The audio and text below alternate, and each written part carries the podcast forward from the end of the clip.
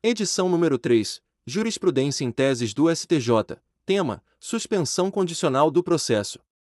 1. É possível a revogação da suspensão condicional do processo, ainda que expirado o período da suspensão do curso do processo, desde que comprovado que houve o descumprimento das condições impostas ou que o beneficiado passou a ser processado por outro crime no curso do prazo da suspensão. 2. É cabível a suspensão condicional do processo na desclassificação do crime e na procedência parcial da pretensão punitiva.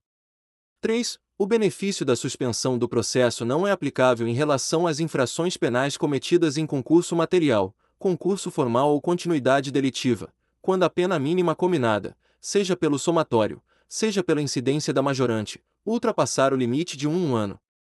4 não é possível aplicar a suspensão condicional do processo nos crimes praticados com violência doméstica e familiar contra a mulher. 5. É inadmissível o pleito da suspensão condicional do processo após a prolação da sentença, ressalvadas as hipóteses de desclassificação ou procedência parcial da pretensão punitiva estatal. 6. A extinção da punibilidade do agente pelo cumprimento das condições do sucis processual, operado em processo anterior, não pode ser sopesada em seu desfavor como maus antecedentes, personalidade do agente e conduta social.